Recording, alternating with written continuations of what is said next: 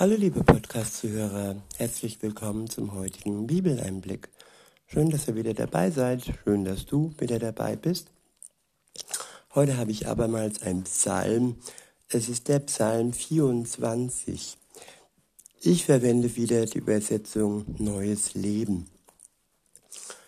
Der Psalm ist überschrieben mit ein Psalm Davids. Ab Vers 1 heißt es, die Erde und alles, was darauf ist, gehört dem Herrn. Die Welt und die Menschen sind sein. Denn er hat die Fundamente der Erde in den Meeren verankert und sie auf den Tiefen der Ozeane erbaut. Ja, es gibt da zwei äh, gegensätzliche Sichtweisen. Die eine Sichtweise ist, und das ist auch meine, das ist auch mein Glaube, dass Jesus der Schöpfer ist, der Schöpfer von Himmel und Erde, von allem, was ist, von allem, was lebt.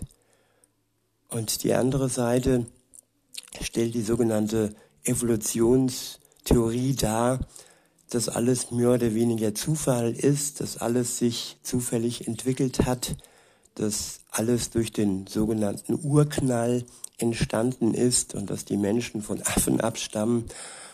Und ja, das ist dann die, die ungöttliche Sichtweise, die ähm, alles, was ist und lebt, eben von Gott trennt. Und ja, das ist so das, wo man sein Leben ohne Gott leben kann und äh, ihm dann einfach alles ja wegnimmt, was eigentlich von ihm kommt. Er ist der Schöpfer von Himmel und Erde, des Universums und das ist die Wahrheit. Und weiter heißt es dann, wer darf den Berg des Herrn besteigen und wer an seinem heiligen Ort stehen? Nur die Menschen, deren Hände und Herzen rein sind, die keine Götzen anbeten. Ich wiederhole, wer darf den Berg des Herrn besteigen und wer an seinem heiligen Ort stehen? Nur die Menschen, deren Hände und Herzen rein sind, die keine Götzen anbeten. Ja, Gott hat uns erschaffen, er ist unser Schöpfer und Gott ist heilig, Gott ist rein, Gott ist ohne Schuld. Und nur die Menschen, die ebenfalls äh, rein sind, deren Herzen rein sind und die keine Götzen anbeten, das heißt Götzen, das sind ähm, ja Ersatzgötter. Das ist Ersatz zur Anbetung Gottes. Das sind andere Religio Religionen, das sind äh, Gegenstände, tote Gegenstände, das ist Geld, und so weiter. Alles, was die Stelle Gottes einnehmen kann in einem Menschenleben, das ist ein Götze. Es können auch andere Menschen sein, die man zum Götzen macht, die man anbetet. Viele Menschen möchten ja, dass, dass sie angebetet werden und dass sie an erster Stelle stehen, sogar noch vor Gott stehen. Und das ist Hochmut und das ist Arroganz und ja, und das möchte Gott eben nicht. Ich wiederhole, nur die Menschen, deren Hände und Herzen rein sind, die keine Götzen anbeten. Diese Menschen dürfen sich Gott nahen. Sie dürfen in seiner Nähe sein. Und nur wer das, wer diesen Zustand herstellt, der ist in der Lage, Gott zu begegnen. Ja, und wie kann ich diesen Zustand herstellen, indem ich ja ihm alles gebe, alles unter sein Kreuz lege, was mich unrein gemacht hat und all die Götzen, die mein Leben ja von Gott getrennt haben.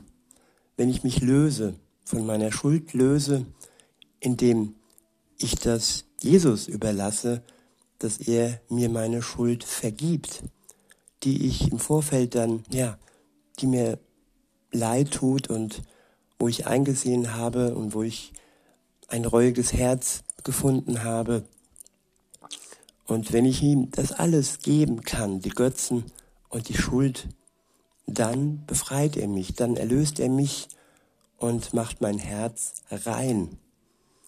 Und nur in diesem Zustand können wir uns Gott nähern und ihn erfahren.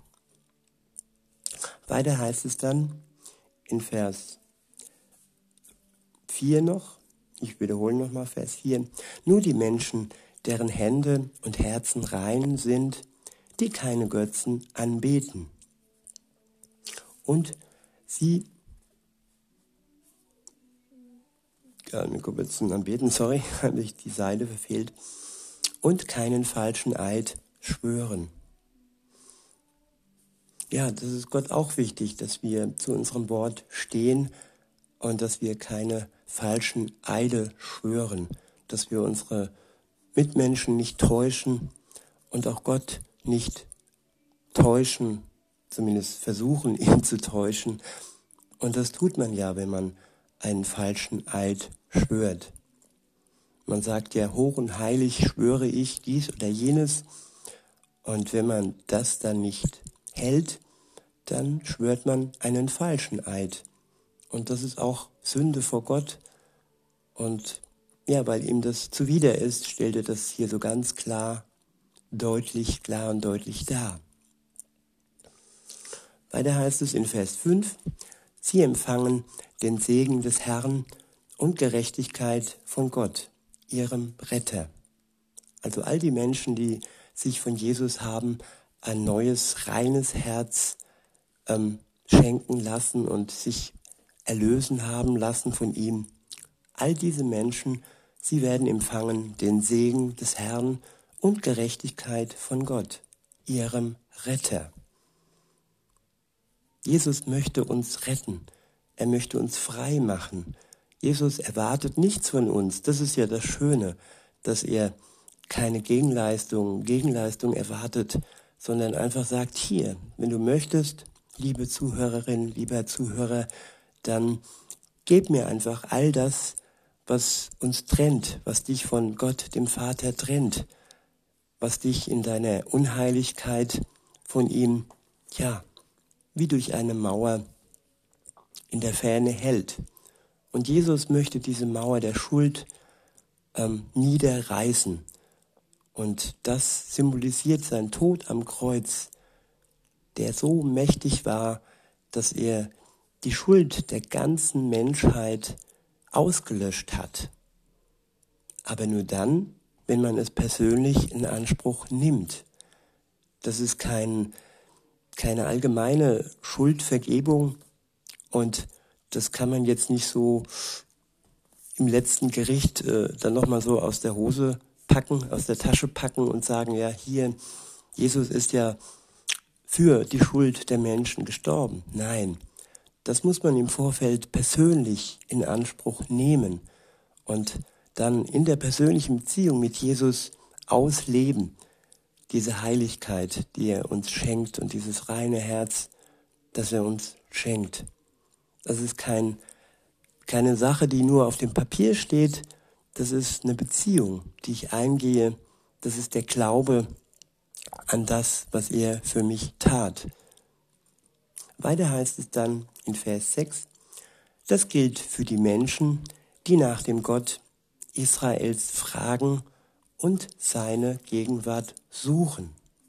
Ich wiederhole, das gilt für die Menschen, die nach dem Gott Israels fragen und seine Gegenwart suchen. Ja, das meinte ich eben dass man die Vergebung nicht einfach so auf dem Papier als Passierschein ins Paradies äh, in Anspruch nehmen kann am Ende der Welt äh, im Gericht, sondern dass man im Vorfeld schon ja Gott seine Gegenwart gesucht hat und nach Gott gefragt hat. Glaube ist eine Beziehung.